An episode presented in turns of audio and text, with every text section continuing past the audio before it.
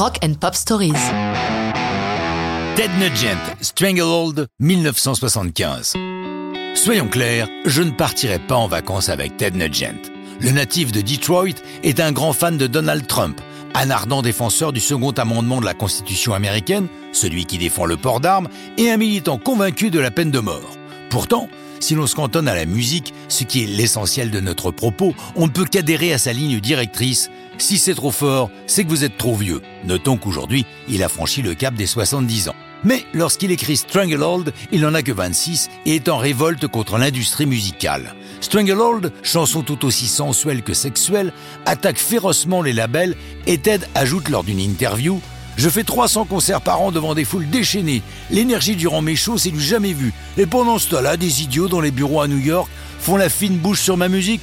Qu'ils viennent à quelques-uns de mes concerts pour comprendre ce qui se passe. Stranglehold est l'un de ces morceaux de bravoure avec un solo de guitare assez fabuleux, joué sur sa Gibson Birdland demi-caisse, solo enregistré en une seule prise et sublimé par le travail du producteur Tom Werman qui utilise des delays donnant l'illusion que ce sont deux guitares qui jouent.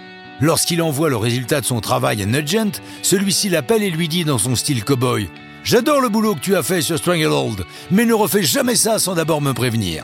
Ce solo est énorme. Il a d'ailleurs été classé 31e parmi les 100 meilleurs de tous les temps par le journal spécialisé Guitar World. Quant au texte, hormis l'aspect anti-système déjà évoqué, il est d'une rare misogynie, même s'il clame qu'il ne faut pas le prendre à la lettre, les mouvements féministes n'ont guère apprécié. Ce n'est pas lui qui chante sur cette chanson, mais Derek Centelmess, chanteur du groupe de Nugent, mais, jaloux du succès de son chanteur, Ted reprend le chant lors de ses concerts en ajoutant ⁇ Il n'y a qu'un seul mal alpha, et c'est moi !⁇ Stranglehold va contribuer au lancement de sa carrière et porter le succès de son premier album solo éponyme. Grand fan des militaires, Ted Nugent a été très fier d'apprendre que des soldats se préparaient au combat en écoutant Stranglehold. Cependant, son penchant militariste a des limites, puisque lorsqu'il a été appelé sous les drapeaux pour combattre au Vietnam, il a tout fait pour se faire exempter et y est parvenu. Amusant aussi de savoir qu'on a pu voir Ted Nugent jouer aux côtés d'Ariel Dombal, dingue non, dans un épisode de Miami Vice. On peut aussi le voir dans un épisode des Simpsons de 2012.